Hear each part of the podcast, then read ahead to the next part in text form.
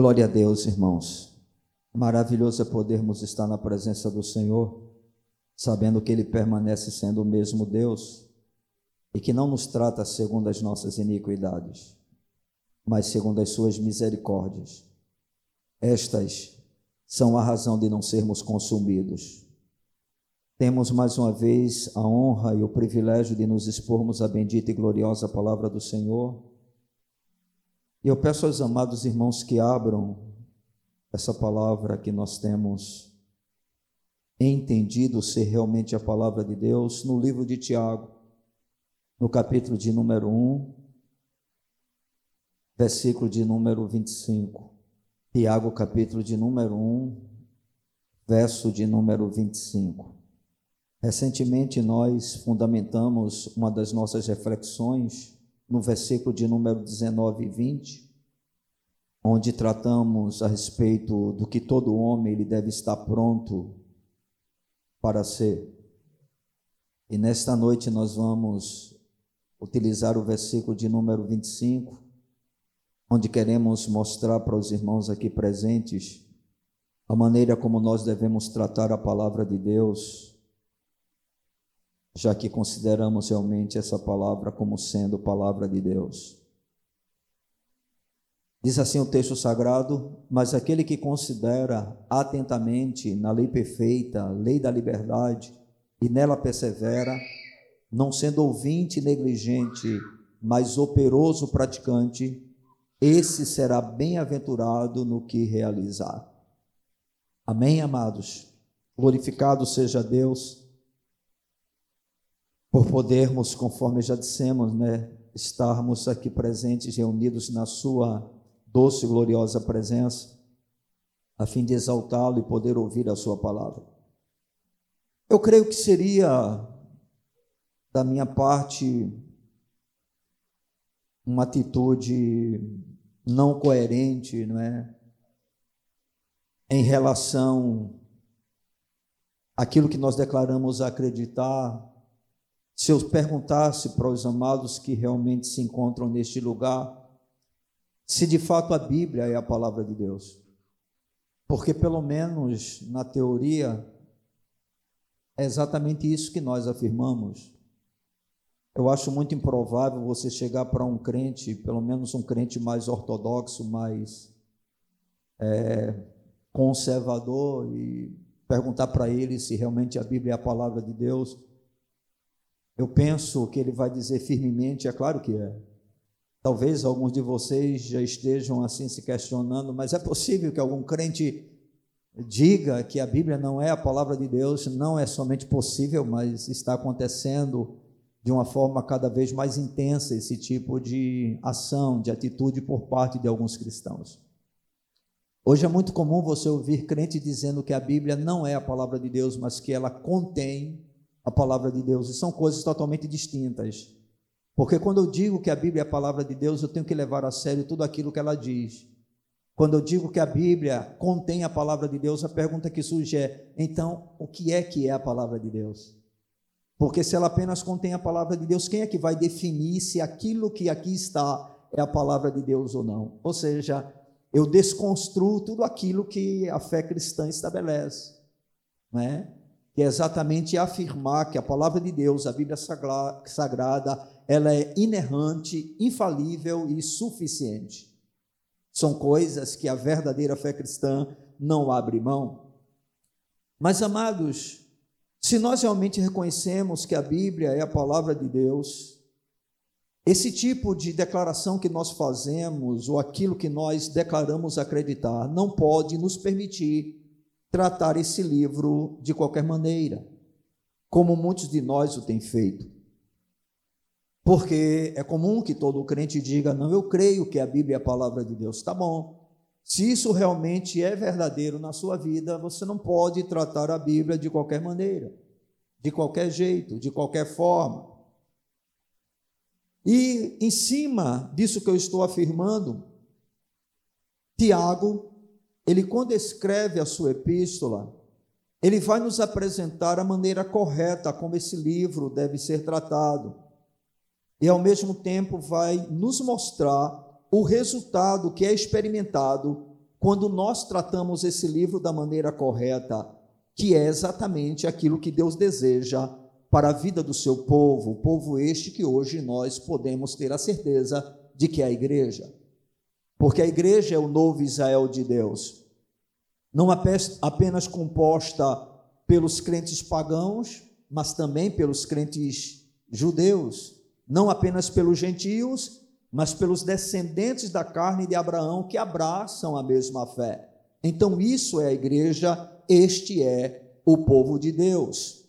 Mas, segundo Tiago, o que é que nós podemos perceber dentro da sua fala em relação a como nós devemos tratar a palavra de Deus? E aqui eu quero abrir para você é, uma, um parênteses, tá bom? Porque quando Tiago ele vai tratar a palavra de Deus, ele vai usar a expressão a palavra de Deus, ele está pensando de maneira específica em relação ao evangelho. OK? Toda a Bíblia é a palavra de Deus, desde o livro de Gênesis até o livro de Apocalipse. E toda a palavra de Deus é o evangelho. OK? Porque são as boas notícias, não é? Mas quando Tiago está tratando dessa questão, ele está pensando especificamente no Evangelho de Cristo, nas boas novas que Jesus veio oferecer, veio trazer para o seu povo. Tá certo? Isso é importante você perceber a altura dessa ministração.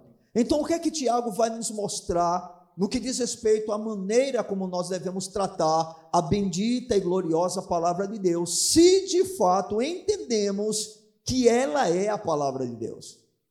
E aí a primeira coisa que eu gostaria que os irmãos pudessem perceber dentro da fala de Tiago é que nós devemos tratar a palavra de Deus com muita atenção. Ok, irmãos? Com muita atenção. Observe a primeira parte do versículo de número 25 quando Tiago diz: Mas aquele que considera atentamente na lei perfeita, lei da liberdade. Ou seja, Tiago ele está fazendo uma comparação para mostrar a importância da palavra do Senhor. E ele tenta mostrar isso, né, justamente usando o exemplo de alguém que se olha no espelho e que logo em seguida, ao sair dali, ele se esquece de quem ele era. Porque justamente o espelho não dá uma visão exata de quem nós somos, não revela realmente quem nós somos. Enfim, quando você está vendo no espelho, você está vendo apenas uma aparência, você está vendo apenas o exterior, você está vendo apenas uma imagem, mas você não tem realmente ideia de quem você é olhando-se no espelho.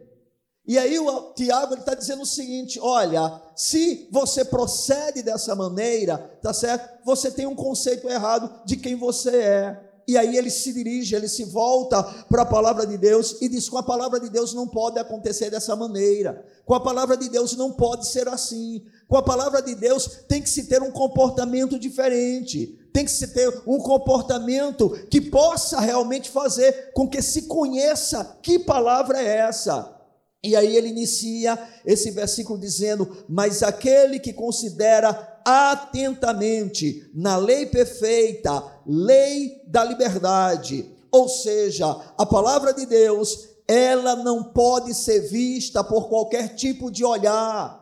A palavra de Deus não é um livro que a gente venha se debruçar sobre ele de qualquer jeito, de qualquer maneira, como se estivéssemos lendo qualquer tipo de história, qualquer tipo de livro. Não, essa é a palavra de Deus, e se é a palavra de Deus, Deus requer que nós tenhamos atenção para com ela. Por quê? Porque é exatamente essa atenção que vai fazer com que a gente conheça o que de fato essa palavra é. E à medida que nós vamos conhecendo essa palavra, nós vamos conhecendo o Deus da palavra, e como consequência, vamos conhecendo também quem somos, o nosso coração, e isso vai nos ajudando, porque o objetivo da palavra de Deus nós vamos aprender é nos moldar à imagem de Cristo.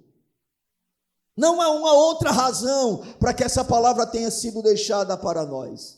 É por meio dela que Deus se revela, é por meio dela que Deus mostra quem é, é por meio delas, dela que Deus mostra o que Ele quer de nós. É por isso que Jesus ele vai dizer sobre a necessidade de nós examinarmos as escrituras, porque nelas nós cuidamos de ter o que? Vida eterna. É essa palavra que nos revela. Então nós não podemos nos debruçar sobre este livro de qualquer maneira. É sempre necessário um espírito de oração. É sempre necessário uma atitude de quebrantamento. É sempre necessário um, olhos atentos, fixos, para quê? Para que a gente possa perceber o que Deus quer falar conosco. Porque se nós cremos que Deus fala através da sua palavra, então nós precisamos dar atenção a essa palavra. Tem muita gente o tempo todo querendo que Deus fale consigo mesmo. Mas, no entanto, trata esse livro com descaso. Trata esse livro com indiferença. Não demonstra interesse neste livro. Não demonstra desejo neste livro. Não demonstra prazer neste livro. Não, irmãos. O que a palavra do Senhor diz é que nós devemos considerar atentamente a lei perfeita, a lei da liberdade. Essa palavra, irmãos, ela deve ter uma atenção especial de cada servo de Deus, de todo aquele que quer conhecer o Deus a quem serve, irmãos. Irmãos, a gente não pode ler a Bíblia simplesmente como ato de religiosidade. É isso que tem feito com que muitas pessoas caiam com que muitas pessoas não avancem na sua fé, porque começa a agir em cima desse livro simplesmente como se fosse uma obrigação. Não é. Essa palavra é comida para o povo de Deus, é bebida para a igreja de Cristo, irmãos. E nós precisamos dar a essa palavra a atenção que ela realmente requer de nós. A gente precisa entender que essa palavra, ela é poderosa para salvar a nossa alma. Amém, irmãos? No versículo de número 21 do mesmo texto, e o texto no qual nós estamos usando, a nossa reflexão está dentro desse contexto. O Tiago vai dizer o seguinte: portanto, despojando-vos de toda impureza e acúmulo de maldade, acolhei com mansidão a palavra em vós implantada, a qual é poderosa para salvar a vossa alma. E essa salvação, queridos, eu quero dizer uma coisa para vocês: não está apenas envolvendo a salvação eterna, mas a salvação das nossas debilidades, das nossas deficiências, dos nossos defeitos, dos nossos traumas, enfim, tudo aquilo que opera na nossa alma, que não está em linha com a palavra de Deus e que traz dor e angústia ao nosso coração, deve ser removido. E como é que isso é removido? Pelo poder da palavra de Deus. Há poder na palavra de Deus para salvar a tua alma das dores, dos traumas, da baixa autoestima, dos medos, das ansiedades, das perturbações, das inquietações, das iras, das amarguras, dos ressentimentos, do ódio. Aonde é que está a cura? A cura da alma não tem outro remédio. O remédio para a alma é palavra de Deus. Então, como é que nós podemos nos achegar a esse livro e tratá-lo de qualquer maneira? Irmãos, por favor, entendam. Eu sei que muitos de nós, eu tenho consciência disso, porque eu também faço. A gente, quando pega um remédio para tomar, passado pelo médico, é comum que a pessoa simplesmente tome. Mas deveria ser obrigatório todos nós lermos bem a bula. Para sabermos como o medicamento opera, quais são as suas contraindicações, os efeitos colaterais que ele vai produzir. E nós não fazemos isso. A nossa tendência é o médico passou o remédio, a gente vai, toma e não se preocupa né, com o que vai acontecer, o que vai deixar de acontecer.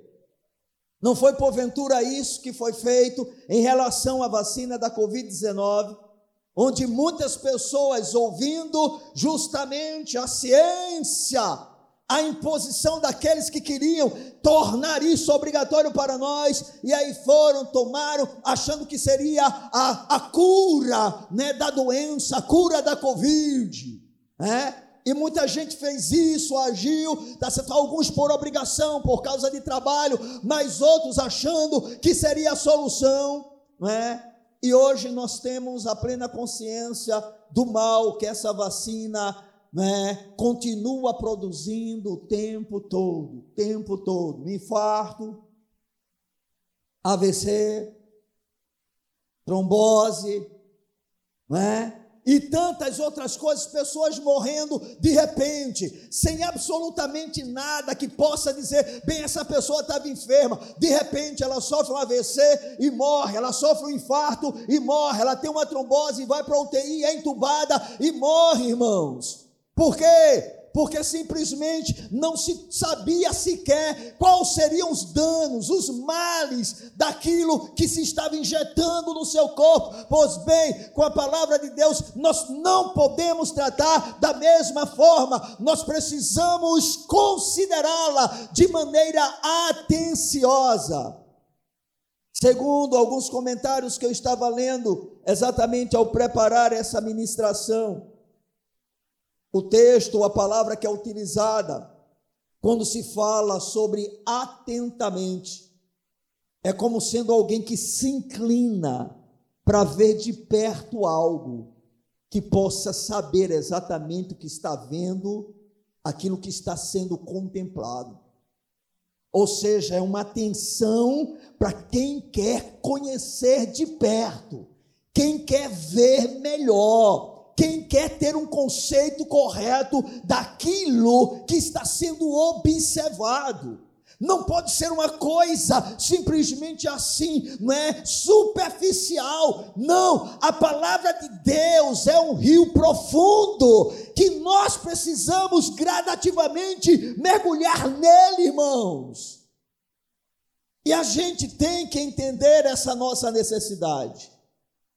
Porque afinal de contas, nós vamos observar que nós seremos os contemplados, beneficiados, agraciados, não é? Quando nós procedemos desta maneira. Então a palavra do Senhor nos mostra exatamente isso, que devemos tratar essa palavra com atenção. E é interessante, queridos, porque eu sei que vocês devem já ter percebido, mas a gente vai ter que mostrar dentro do texto que Tiago ele vai se referir à palavra de Deus com dois nomes diferentes. Dois nomes diferentes. OK, irmãos? Vamos para a palavra mais uma vez? Mas aquele que considera atentamente, primeiro, na lei perfeita. Tiago vai dizer: a palavra de Deus é uma lei perfeita. E aí eu volto àquilo que eu já falei anteriormente, ao que Paulo está se referindo, aliás, Tiago, perdão, ele está se referindo ao Evangelho. Ok? Hoje nós temos a concepção que é toda a palavra do Senhor, mas ele está tratando de maneira específica em relação ao Evangelho, porque boa parte dos leitores desta epístola era composta por cristãos judeus. E eles necessitavam entender a superioridade do evangelho em relação à lei de Moisés. Então ele vai dizer: olha, este evangelho, essa palavra que salva, essa palavra que é poderosa, essa palavra que regenera, essa palavra que transforma a vida do homem, ela é uma lei perfeita. Ela é uma lei perfeita.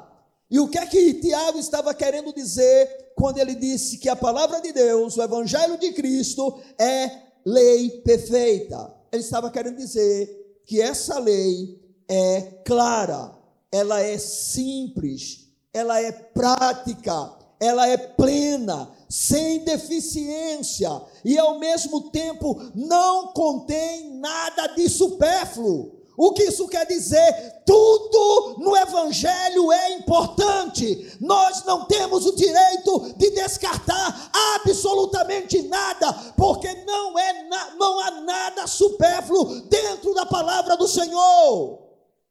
Nós não podemos decidir o que é melhor e o que é pior, porque tudo é importante, tudo é essencial, tudo é fundamental, porque tudo é a palavra de Deus.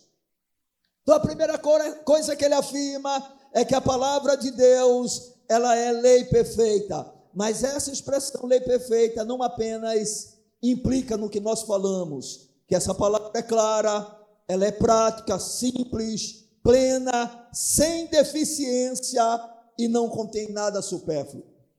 Quando Tiago disse que o evangelho é uma lei perfeita, ele estava querendo fazer uma comparação, conforme eu já disse para vocês, com a superioridade dessa lei em relação à lei de Moisés, que não aperfeiçoou ninguém, nem em relação à justificação ou santificação. E aí eu queria que você voltasse comigo um pouquinho. Você está em Tiago, um livro atrás é o livro de Hebreus. E eu queria que você fosse comigo no capítulo 7 de Hebreus, o versículo de número 19. Quando o apóstolo Paulo, aliás, o escritor aos Hebreus, ele está tratando da lei do Senhor em comparação com o ministério de Cristo. E no versículo de número 19, ele vai dizer: Pois a lei nunca, nunca, nunca aperfeiçoou coisa alguma.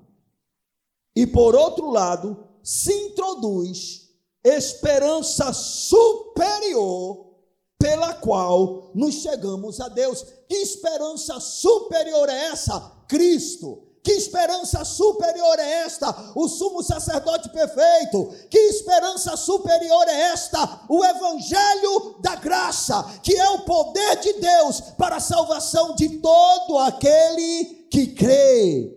Então, essa lei é perfeita. Observe que na lei de Moisés, anualmente, todo mundo teria que oferecer um sacrifício. O sacerdote o fazia por si mesmo e por todo o povo mas no Evangelho da Graça já não há mais necessidade, porque Jesus veio para aperfeiçoar definitivamente todas as coisas, e nós, o seu povo, experimentamos isso. Essa é a lei perfeita. Mas, por favor, Tiago não chama apenas o Evangelho de lei perfeita, ele também usa um outro termo. Ele vai dizer lei da liberdade. Ou seja, o Evangelho de Cristo, a lei da graça, porque a lei da graça também é uma lei superior à lei de Moisés. Então, esse Evangelho é chamado por Tiago de lei perfeita, ok? Pela sua clareza, pela sua simplicidade, pela sua praticidade Tá certo? É uma lei perfeita, porque ela é superior à lei de Moisés, que não pôde aperfeiçoar absolutamente nada. Mas agora Tiago diz: esse evangelho, essa lei, é uma lei da liberdade ou de liberdade.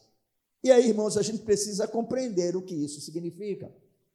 Porque o evangelho é uma lei de liberdade, como disse Tiago, ou lei da liberdade. Primeiro, porque, diferentemente do jugo produzido pelas leis cerimoniais do judaísmo, o evangelho é libertador. Amém? Tendo em vista que o jugo de Jesus, ele é suave, o seu fardo é leve e os seus mandamentos não são penosos. Aleluia!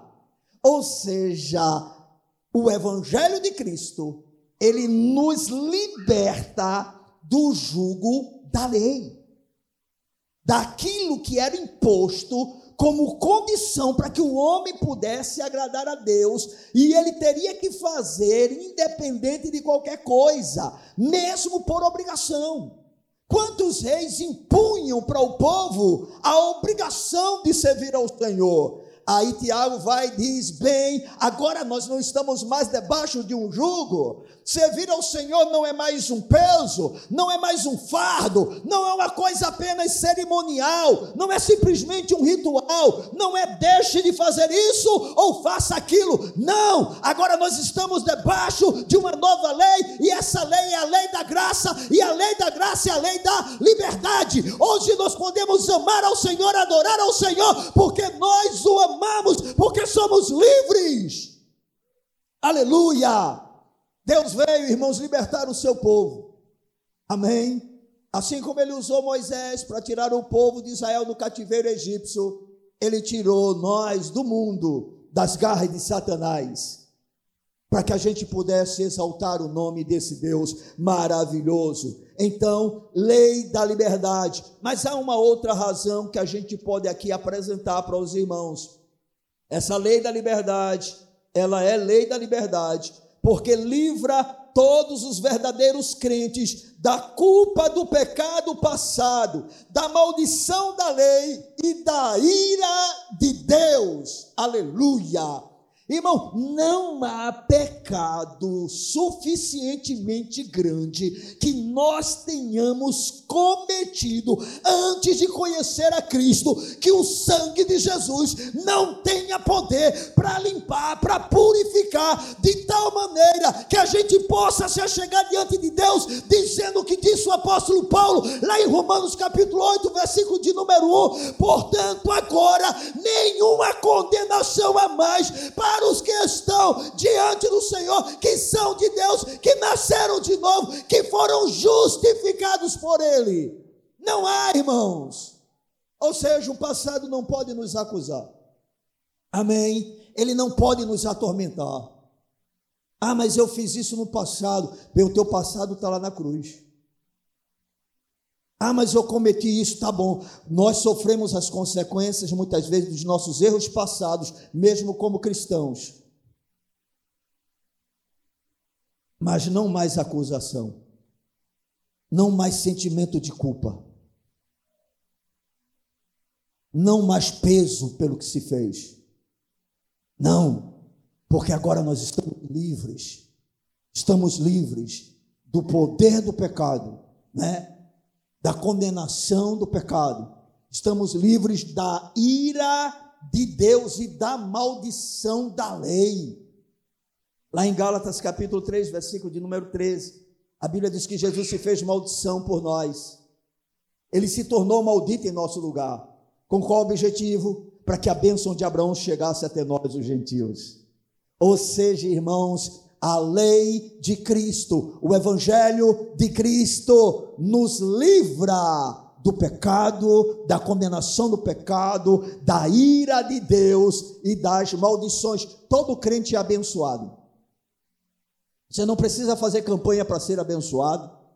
Você não precisa fazer quebra de maldição, não é? Porque algumas igrejas continuam com esse tipo de procedimento antibíblico, porque a cruz é o fim de toda maldição sobre o povo de Deus. Nós fomos abençoados com toda sorte de bênçãos espirituais nas regiões celestiais. E o que é que nos leva a desfrutar disso? O conhecimento do Evangelho. Estão entendendo? Porque precisamos ir para essa palavra com atenção. Não pode ser aquela coisa, lê a Bíblia, fecha a Bíblia aí está tudo resolvido. Não, irmão, a gente tem que ter calma. Né? Nunca é bom você ler a Bíblia com pressa. Nunca é bom você ler a Bíblia tendo que dividir a sua atenção com a outra coisa. Pode até ser que em alguns momentos você faça isso, mas não pode ser a regra, não pode ser o comum, porque a palavra de Deus diz que a gente deve considerar atentamente a lei perfeita, lei da liberdade, ou seja, nós temos que dar atenção a esta palavra. Amém? Porque ela é poderosa para salvar a nossa alma. Mas ainda há uma terceira implicação em relação a essa declaração de Tiago, falando da palavra de Deus como sendo lei da liberdade. É porque a lei da liberdade, ou o evangelho de Cristo, ele resgata os crentes do poder do pecado e de Satanás, do mundo e da carne e da escravidão de suas concupiscências e paixões, restaurando o domínio da razão e da consciência em suas mentes, que é a verdadeira liberdade. Ou seja, o Evangelho nos resgata da nossa velha maneira de viver, que viveram os nossos pais, não é? A gente hoje não tem mais obrigação. Irmãos, nós recebemos da parte de Deus um novo coração, uma nova mente, o seu espírito, a nossa razão voltou a funcionar. Aleluia! Paulo chega ao ponto de dizer: vocês têm a mente de Cristo. Antes nós éramos conduzidos como? Pelos nossos desejos, pelas nossas paixões, segundo as inclinações deste mundo mas agora não. Nós temos uma razão que o Espírito Santo usa para definir o que é certo, o que é errado, o que é bom, o que é ruim, o que quem é que fez isso? O evangelho. A lei do evangelho. E Tiago está dizendo é uma lei da liberdade. Agora o pecado, Satanás, o mundo, a carne, juntamente com a escravidão que essas coisas têm sobre a nossa vida, foram perdidos e a nossa mente finalmente foi restaurada. Agora nós podemos pensar, irmãos, corretamente. Estão entendendo? Glorificado seja o Senhor, nós somos livres, porque podemos dizer: eu não quero isso porque isso é ruim, eu não quero isso porque isso é mal, eu não quero isso porque Deus é prova, eu não quero isso porque Deus abomina, eu não quero isso porque é um caminho de morte. Por que é que nós podemos fazer isso, irmãos? Por causa da palavra de Deus. E quanto mais conhecemos essa palavra, quanto mais atenção damos a ela, mais essa capacidade de raciocinarmos em harmonia com a palavra de Deus vai aumentando. Quanto mais da palavra de Deus eu tenho na minha mente, no meu coração, mais eu terei justamente a capacidade de responder de acordo com esta palavra.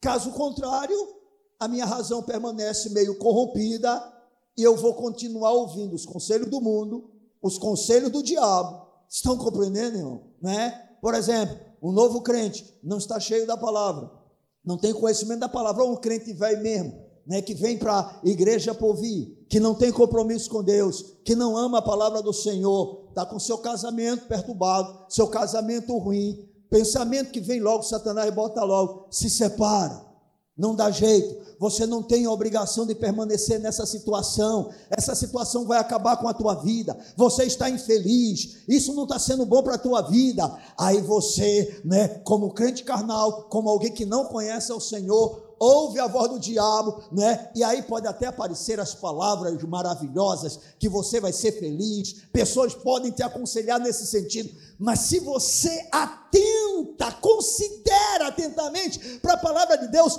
você vai dizer: "Não, não é isso que a palavra de Deus diz. A palavra de Deus diz o contrário. O Senhor abomina o repúdio. Deus odeia o divórcio. Aquilo que Deus uniu, o homem não deve separar. Ai, irmãos, aí o que é que você faz? A sua decisão é como? Pela palavra de Deus. Por quê? Porque ela é a verdadeira liberdade. Irmãos, se existe um povo de Deus livre nessa terra, é o, aliás, se existe um povo livre nessa terra, esse povo é o povo de Deus. Mas não dê amém de imediato, não. É o povo de Deus que conhece a sua palavra. Amém. Há muita gente no nosso meio que é escrava é escrava desse sistema, é escrava dos modismos deste mundo, é escravo do linguajar deste mundo, é escravo daquilo que tem como felicidade deste mundo, dos pensamentos deste mundo, mas existe um povo que é livre, livre e este povo é o povo que conhece a palavra de Deus, porque ele não segue este mundo, ele não é conduzido pelo que diz este mundo, ele é conduzido pela bendita e pela gloriosa palavra de Deus. A sua decisão não é em cima do que A ou B diz, mas em cima do que Deus diz. E como ele sabe o que Deus diz? Porque ele considera atentamente a palavra do Senhor.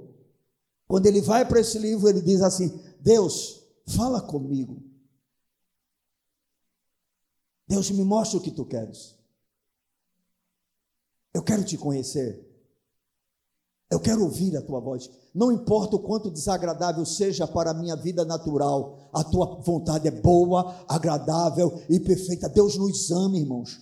Deus nunca estabelece algo para a nossa vida que não seja o melhor para Ele e para nós. O que é melhor para Deus, o que é para a glória dele, é o melhor para nós, ainda que a gente possa sofrer um pouco na carne, mas Deus nunca erra.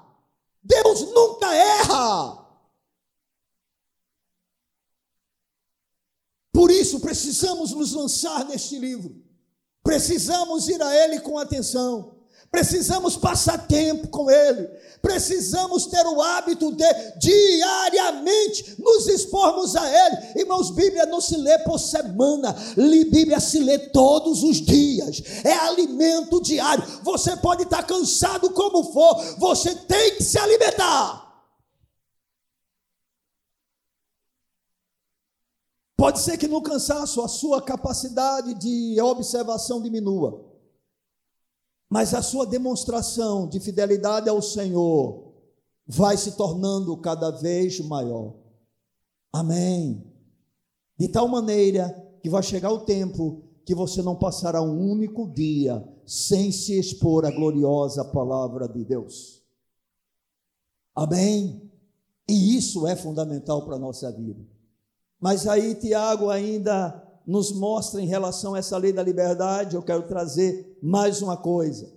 Né? Conforme a gente está vendo essa lei da liberdade, ela faz com que a gente seja liberto do jugo produzido pelas leis cerimoniais do Velho Testamento e passe a ter o jugo de Jesus, que é suave, o seu fardo é leve e os seus mandamentos não são penosos. Segundo, livra todos os crentes verdadeiros da culpa do pecado passado, da maldição da lei, da ira de Deus. Terceiro, porque resgata os crentes do poder do pecado e de Satanás, do mundo e da carne e da escravidão das suas concupiscências e paixões, restaurando o domínio da razão e da consciência em suas mentes, que é a verdadeira liberdade. Uma pessoa livre é uma pessoa que tem a mente sob o controle e essa mente, ela é controlada pela palavra de Deus. Isso é a definição de uma pessoa livre. Estão entendendo? A sua mente não pode fazer o que ela quer. Ela tem que fazer o que você quer. E como é que você vai querer o que Deus quer? Conhecendo a sua palavra. Pastor, eu não entendi esse negócio, a minha mente não pode fazer o que ela quer. Deixa eu lhe perguntar uma coisa. Quando você está assim caminhando, de repente você pensa em, em, em, vamos supor, em, um, em uma mentira ou em uma prostituição. Você tem uma, uma visão de. Você acha que essa é a vontade de um crente? Quem aqui só tem pensamentos bons? Levanta a mão, que eu quero aprender com você. Tem alguém aqui? Tem não, irmão? Poxa, eu pensei que tinha alguém diferente de mim. Todos nós temos pensamentos imundos, irmãos. De repente ele surge. De repente vem do nada. De repente vem um sentimento de ódio. Né? Vem um sentimento de revolta, um sentimento de querer dar o troco. Isso vem de onde, irmão? É, é, é, é de nós? Bem, nós somos uma nova criação. Nós somos o templo do Espírito Santo. Nós temos uma nova vida. Nós recebemos um novo coração uma nova natureza. Então, isso, irmão, não vem de nós. Peraí, mas aí quem compete dominar isso? Nós. É? Paulo vai dizer: façam morrer a vossa natureza terrena. Esse mesmo Tiago vai dizer que nós, quando caímos, né, ou quando nós somos tentados, nós somos tentados pela nossa própria cobiça. Aonde é que a cobiça acontece? Na mente. Mas quem é que tem que fazer com que a mente seja dominada? Eu e você. E como é que nós vamos fazer isso? Dizendo mente, você tem que pensar o que Deus quer que você pense. E para isso eu preciso estar o quê? Cheio da palavra de Deus. Eu tenho que atentar, eu tenho que olhar atentamente para ela. E aí a quarta observação que eu falo sobre essa questão de que a palavra de Deus, além de ser lei perfeita, também é lei da liberdade, é porque os, ela salva os crentes do medo atormentador da morte, do inferno e de todo espírito de escravidão. Irmãos, isso é libertador. O maior inimigo que nós temos é a morte. Quanto mais você atentar para a palavra de Deus, mas você vai estar seguro diante desse inimigo que logo, logo vai alcançar a mim e a você. Mas nós podemos ficar tranquilo, porque cremos no Evangelho de Cristo e esse Evangelho de Cristo mostra que Ele é a ressurreição e a vida, e todo aquele que nele crê, ainda que morra, viverá, viverá. A morte não tem a palavra final. Jesus a venceu venceu naquela cruz. Ao terceiro dia, triunfantemente, ele ressuscitou, voltou para o Pai e disse para o seu povo: Eu virei outra vez e vos levarei para mim mesmo. Você quer algo mais libertador do que isso? Não tem. Mas como poder desfrutar dessa certeza? Atentando diligentemente para a palavra de Deus, considerando atentamente, porque ela é lei perfeita e ela é lei da liberdade. Amém? O Evangelho é uma mensagem perfeita. Não há uma única falha na mensagem do Evangelho. Amém, irmãos? Não há o que questionar. E é incrível como é simples, apesar da dificuldade que a gente tem de entender algumas coisas, pelo menos, né? Mas a mensagem do Evangelho é muito simples, é muito clara, irmãos. Né? Ela apresenta o homem como pecador, como tal ele está sentenciado a uma morte eterna, debaixo da ira de Deus, em um lugar de sofrimento que a Bíblia chama inferno no momento, e no polvir, lago de ar, que arde com fogo e enxofre, que é a segunda morte. Ela mostra que não há nenhum justo, nenhum sequer, porque todos pecaram, todos estão separados, afastados da glória de Deus, todos são inimigos de Deus, todos são filhos da ira, filhos das trevas, Há alguma dificuldade de entender isso? Claro que não, porque é só você olhar para você mesmo e você vai perceber que tudo isso é verdadeiro. Você sabe no íntimo que não presta, você sabe no íntimo que não há nada de bom em você, mas aí vem o Evangelho, apresenta a você essa verdade e você diz: Senhor, estou perdido, quem poderá me salvar? Não é o Chapolin, você vai entender, é Jesus Cristo, o Filho do Deus vivo, o Verbo que encarnou, aquele aquele que desceu dos céus, aquele que se fez homem igual a nós, justamente para assumir o nosso lugar, tomar a nossa culpa e naquela cruz levar sobre si os nossos pecados e as nossas transgressões. Agora, a justiça de Deus foi satisfeita. Deus está satisfeito. A sua ira aplacada e não temos mais que experimentar a sua ira eterna, mas agora desfrutamos do seu precioso amor. Vejam, com quantos minutos eu preguei o Evangelho aqui? Menos de dois minutos. Alguma dificuldade de entender isso? Isso é o Evangelho, irmão. Tem dificuldade nenhuma.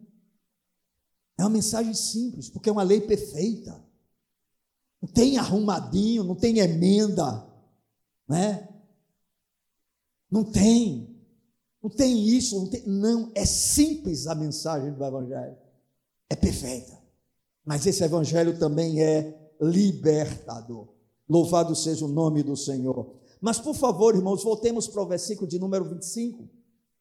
Depois que Tiago diz, mas aquele que considera atentamente, guarde essa palavra no seu coração, atentamente e entenda o que isso significa. Significa um olhar fixo, com desejo de conhecer, com a expectativa de conhecimento. Não é apenas leitura, é um desejo de conhecer. É uma exposição mais aperfeiçoada.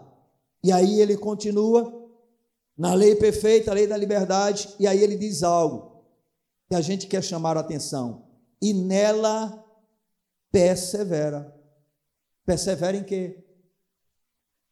Em considerar atentamente a lei perfeita, a lei da liberdade. Então Tiago diz: olha, aquele que considera, aquele que considera atentamente na lei perfeita, a lei da liberdade, E aí ele acrescenta e nela persevera. Qual é a intenção de Tiago? Ele está dizendo o seguinte: olha, a palavra de Deus, ela primeiro precisa ser vista com um olhar atento. A palavra de Deus não pode ser tratada com descaso. Sempre que essa palavra estiver sendo proclamada, irmão, procure manter o máximo a sua atenção para que você possa ouvir Deus falar com você. Se você chega a um culto, Deus quer falar com você. Não é com seu irmão, é com você. Não é com seu marido, é com você. Não é com a sua esposa, é com você. Não é com seu filho, é com você. É com você, é com você. Você não vem para culto para passar tempo. Você vem para ouvir a Deus. Você vem dar Ele uma oferta, mas você vem receber dele a sua palavra. Então você precisa estar atento. É comum, né, na hora da pregação, muita coisa acontecer para tirar a nossa atenção. Estão entendendo? Mas se a gente tem um propósito, nada tira a nossa atenção. Não tem jeito, irmão. Você pode fazer o barulho que for. Eu posso até te repreender por causa do barulho que você está fazendo, porque isso pode atrapalhar outros que não têm a mesma atenção. Mas aquele que está atento, pode estar caindo no mundo à volta dele, ele está assim. Porque ele quer ouvir. Isso é atenção, irmão. E a gente precisa realmente entender isso. Vocês estão compreendendo? Então agora, Tiago está dizendo, mas isso tem que ser uma coisa o quê? Perseverante.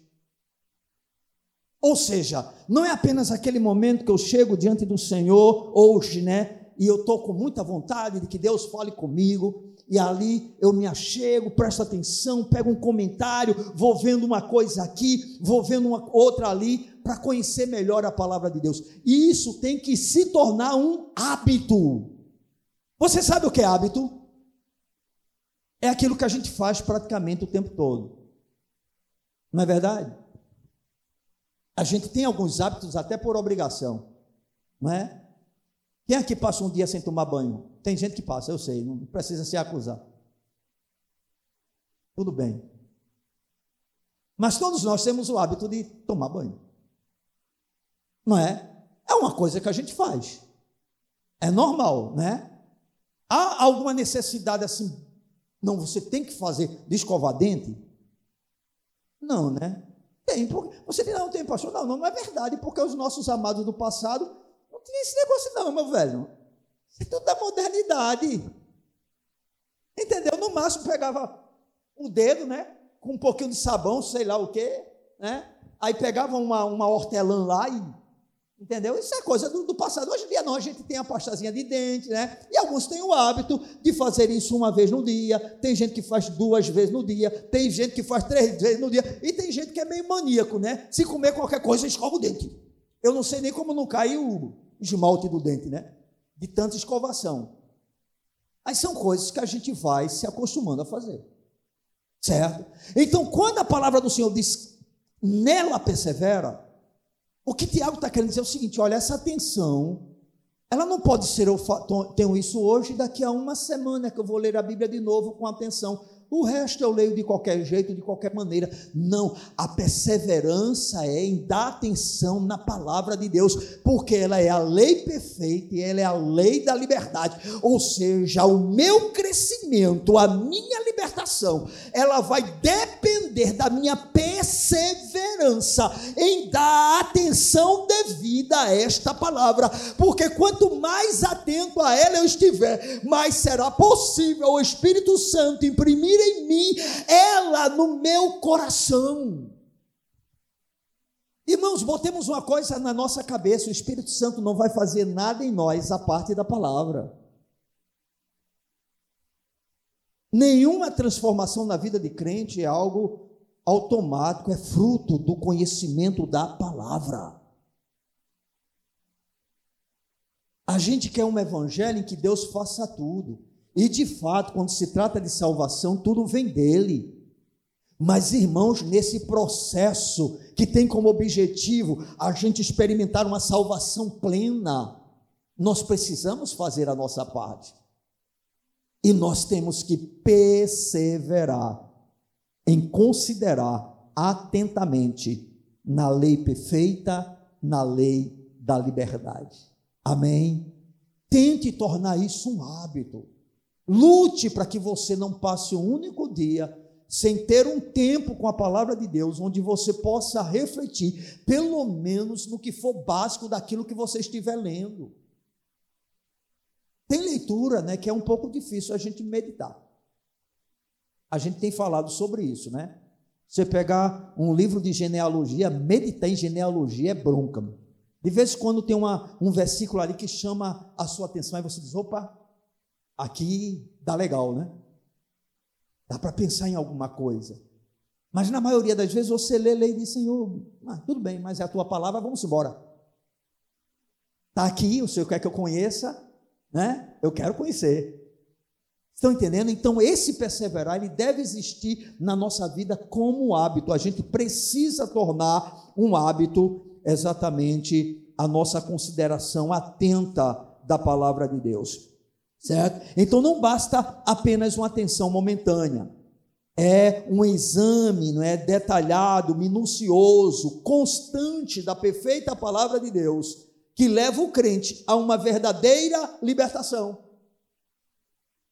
A verdadeira libertação, a libertação profunda da nossa vida, ela é fruto de um exame minucioso, contínuo, constante da perfeita palavra de Deus. É a perfeição da palavra de Deus que produz em nós uma verdadeira libertação. E aí a gente gostaria ainda, para a gente ir concluindo a nossa reflexão, mostrar o que Tiago diz depois dessa declaração. Mas aquele que considera atentamente na lei perfeita, a lei da liberdade, e nela persevera, e aí Tiago acrescenta, não sendo ouvinte negligente, mas operoso praticante. Aí Tiago vai mais além. A gente falou recentemente em relação a Esdras, né, no nosso culto de membresia. Nós tratamos sobre essa questão né, também. Deus ele nos tem levado, e a gente vez por outra faz isso, a enfatizar a importância da palavra de Deus, irmão. Porque eu não posso conceber uma igreja cujo fundamento é Cristo, e Cristo se revela através da Sua palavra, que não tem apego a essa palavra, que não ame essa palavra, que não lê essa palavra, que não valorize essa palavra, que não queira conhecer essa palavra. E isto é um absurdo, e é uma incoerência com a nossa fé. Eu não quero você apenas dentro de um templo, eu quero você cheio da palavra de Deus. Não quero, irmão. Se eu quisesse apenas pessoas dentro de um templo, eu ficava imaginando coisas que trouxessem pessoa para o templo. Eu não quero coisas para trazer ninguém para o templo. Eu quero vidas transformadas. E eu sei o que faz isso. Só tem uma coisa que faz: Palavra de Deus. Palavra de Deus. Estão entendendo? E aí o Tiago, ele vai dizer o seguinte: olha, depois que ele fala a respeito de considerar atentamente a, na lei perfeita, na lei da liberdade, e perseverar nela, aí ele afirma categoricamente, não sendo ouvinte negligente, mas operoso praticante. Ou seja, eu preciso ter atenção devida à palavra de Deus, não tratando-a de qualquer maneira. Esse livro sagrado, ele é santo realmente e ele é a palavra de Deus. Se eu e você acreditamos, temos que ter atenção. Perseveramos nessa atenção, mas qual é o objetivo? Não é ser um ouvinte negligente. O que é um ouvinte negligente? Descobre as verdades e aí não fez nada, porque vai tratá-las com descaso. Adianta, por exemplo, você saber que não deve ser uma pessoa com amargura, porque Deus rejeita a amargura, e você diz, isso é besteira. Não mintais uns aos outros. Não, quem é que pode viver sem mentir? Né? A gente não vive com essas desculpas. Perfeito só Deus. Todos nós. E tem gente que ainda inclui os outros. Todos nós mentimos. Que, que é isso? É, mente só. Me bota nesse jogo, não. Não, irmão, um crente ele pode ver, tem coisas, irmão, que eu sei que nós não podemos viver intensamente, ou assim, por exemplo, na sua totalidade, né? Viver em um amor perfeito para com Deus todos os dias da minha vida. Mas peraí, um crente não poder viver sem mentir. Peraí, gente, que é isso? Misericórdia. Um crente não poder mais sem ver, porno, sem, sem ver pornografia, sem ser desonesto. Não, irmão, está amarrado. Nós somos livres. À medida que eu conheço a palavra de Deus, ela vai mostrando. A lei do Espírito de vida em Cristo Jesus nos livrou da lei do pecado e da morte.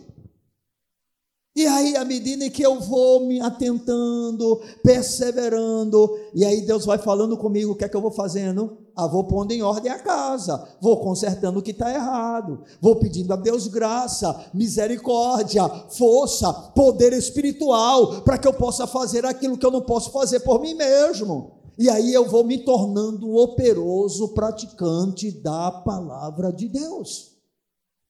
Ou seja, eu transformo a minha atenção à palavra em praticidade da palavra, que é o que Deus deseja. Quero que a gente conheça de Gênesis Apocalipse, irmão, para viver, tá entendendo? Como vive o diabo, não. Você acha que eu e você conhecemos mais do que Satanás da Bíblia? Ele deve conhecer esse livro de cor.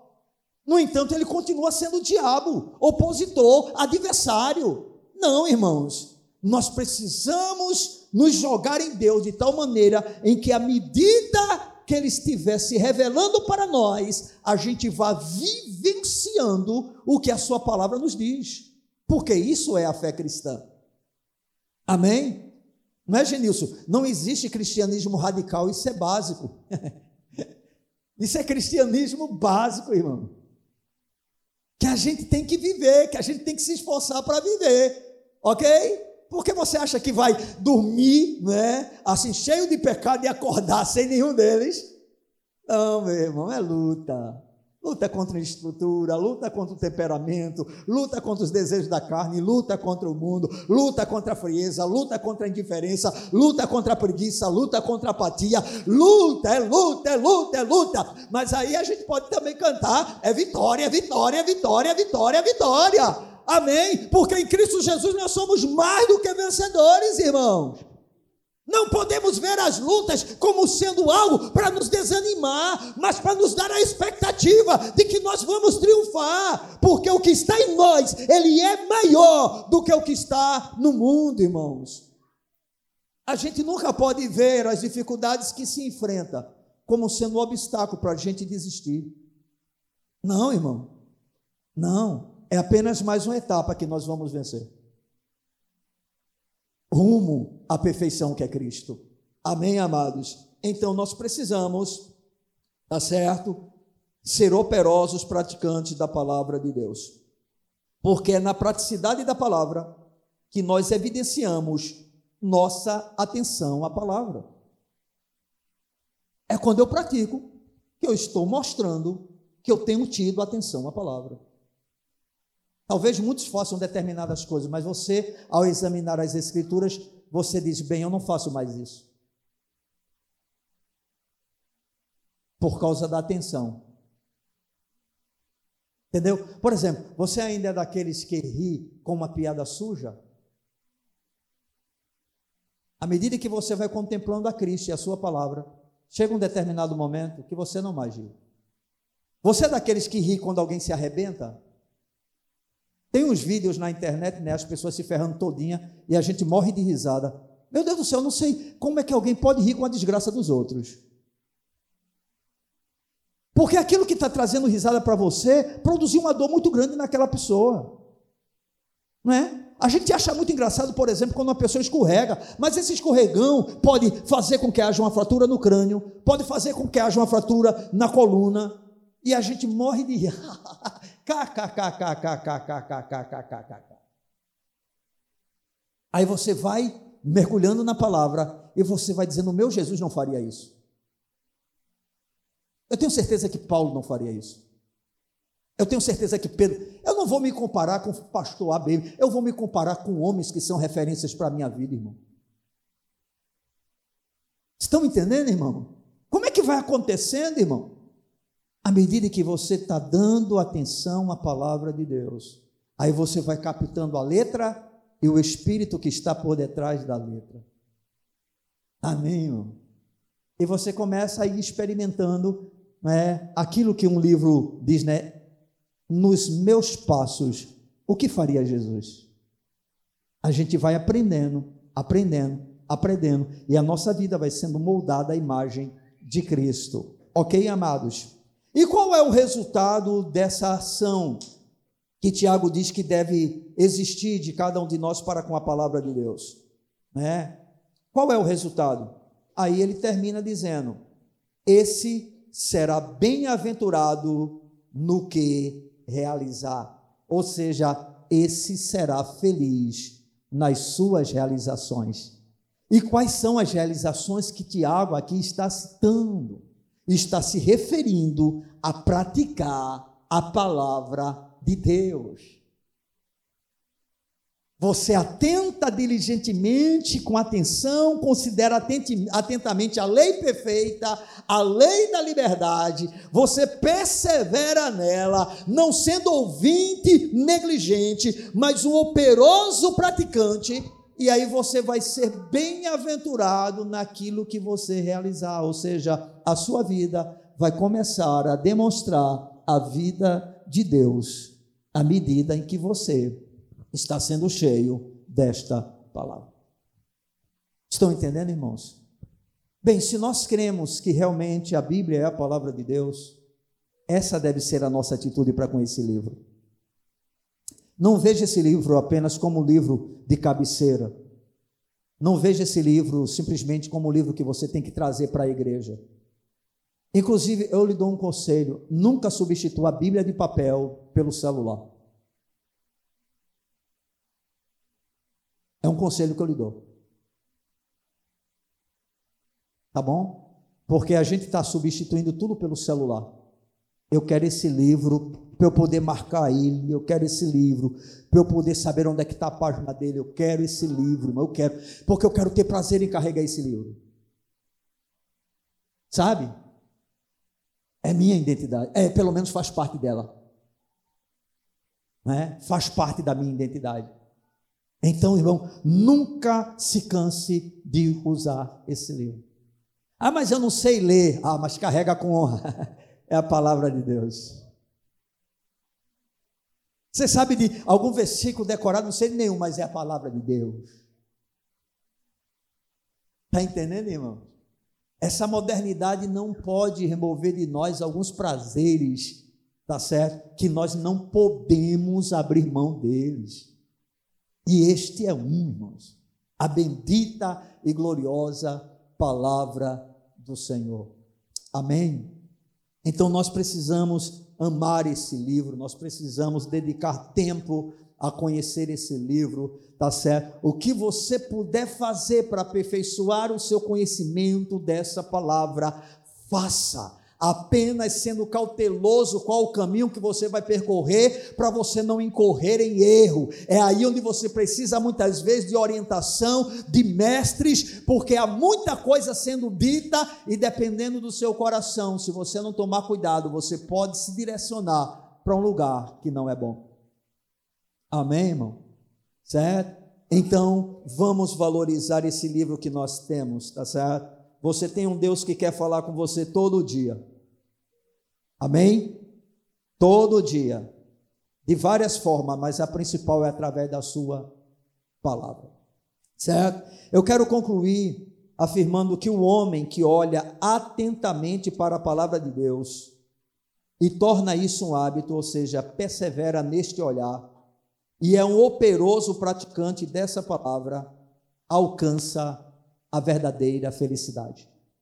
Sabe qual é a maior felicidade de um servo de Deus quando ele entende o que isso significa?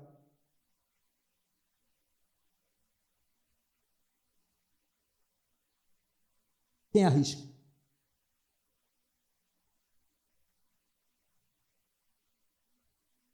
Esse que te digo, Wagner, é tu que tem que falar. Irmãos, a maior felicidade de um crente é fazer a vontade do seu Senhor.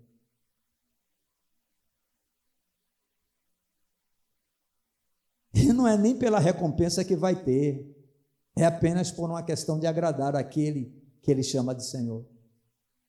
Esse é o nível que Deus quer nos levar. Agrada-me fazer a tua vontade, disse o salmista. Amém, irmãos? Não pode existir uma outra maior razão de alegria no nosso coração. Às vezes a gente se alegra muito quando faz a vontade de Deus e, como consequência, vem imediato uma bênção, né? E aí a gente diz: vale a pena servir ao Senhor? Não vale, independente de qualquer coisa, meu irmão. Obedecer a Deus vale a pena, independente de qualquer resultado. E só entende isso quando a gente vai abrindo o entendimento, a compreensão para o que diz essa palavra. Amém? Em 2 Coríntios capítulo 3, versículo de número 18, e aí a gente encerra, a gente pode observar que à medida em que nós continuamos a nos concentrar na glória do Senhor, que é revelada na pessoa de Cristo em Sua palavra, Paulo declara que nós somos transformados à imagem de Jesus, de glória em glória. 2 Coríntios, capítulo 3, versículo de número 18. Amém? Então, à medida em que eu e você consideramos atentamente a palavra de Deus, a lei perfeita, a lei da liberdade, nela perseverando, não sendo um negligente ouvinte, mas um operoso praticante dessa palavra.